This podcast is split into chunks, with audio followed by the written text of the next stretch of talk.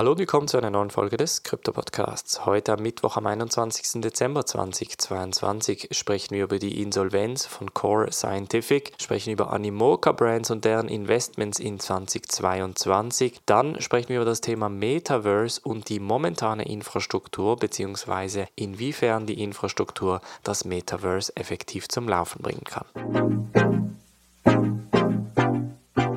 springen wir in diese erste News Story und zwar geht es um den Bitcoin Miner Core Scientific, wessen Aktienkurs in diesem Jahr etwa 98% gesunken ist. Im Vergleich dazu die Konkurrenten Riot Blockchain mit minus 83% und Marathon Digital Holdings mit minus 88%. Core Scientific kämpft mit der Insolvenz aufgrund von Liquiditätsproblemen, wie ich vor einigen Tagen bereits berichtet hatte. Jetzt hat die Investmentbank B. Riley das Ganze auch angeschaut und wollte mit 72 Millionen US-Dollar auch zwischenfinanzieren, aber es kam dabei nicht zu einem Deal. Heute Morgen soll also in Texas Core Scientific die Insolvenz anmelden, also das sogenannte Chapter 11 Bankruptcy Verfahren starten, wobei sie nach wie vor weiterhin Bitcoins meinen möchten.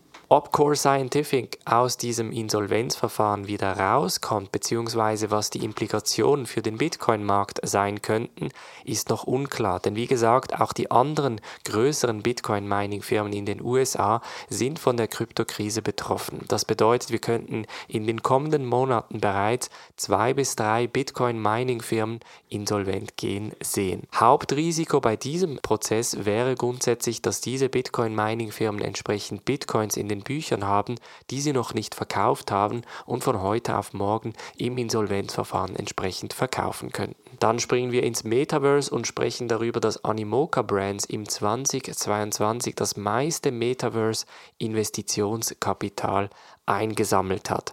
Und zwar ist Animoca Brands ja eines der größten Firmen, die in diesem Bereich entsprechend investiert, aber auch aufbaut und dabei etwa knapp eine halbe Milliarde US-Dollar an Geld eingenommen hat. Das Metaverse war 2022 eines der größten Themen, vielleicht sogar so weit, dass man davon ausgeht, dass vielleicht sogar das Wort des Jahres sein könnte. Momentan ist es auf Platz 2 vom Oxford Dictionary zum Jahreswort. Das Metaverse-Thema ist natürlich nach wie vor ein sehr beliebtes Thema, auch bei Unternehmen, die in das Thema investieren, wobei natürlich da ganz klar unterschieden wird zwischen Metaverse Experience, also quasi das Metaverse Erlebnis und parallel dazu das Metaverse Gaming, was eigentlich in der Kombination mit NFTs entsteht. Wie das Metaverse in drei Jahren oder sogar in fünf Jahren aussehen wird, ist natürlich unklar, aber genau momentan wird durch ganz unterschiedliche Investments diese Zukunft gerade geprägt. Und wir bleiben gleich beim Thema Metaverse und sprechen über einen Bericht des Chefstrategen von dem Mittleren Osten von Huawei. Er hat nämlich in einer dreiteiligen Blog-Serie geschrieben, dass die momentane Infrastruktur das Metaverse gar nicht unterstützen kann. Jetzt muss man das Ganze natürlich aus der Perspektive von Huawei sehen,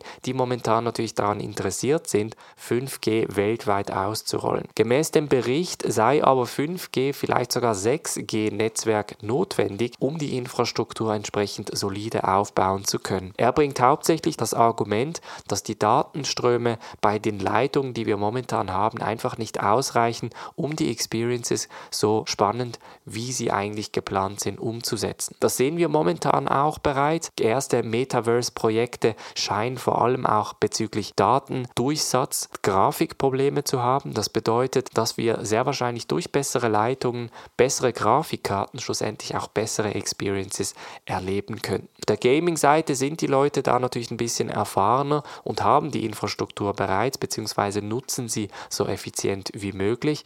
Wir erinnern uns da an Spiele wie World of Warcraft etc., die relativ gut in diesem Setting funktionieren. Vor allem in Kombination mit dem Metaverse werden aber auch die Spielehersteller da entsprechend weitere Infrastrukturinvestitionen tätigen müssen, so der Chefstratege von Huawei. Das war's von der heutigen Folge. Wir hören uns morgen wieder. Macht's gut und bis dann.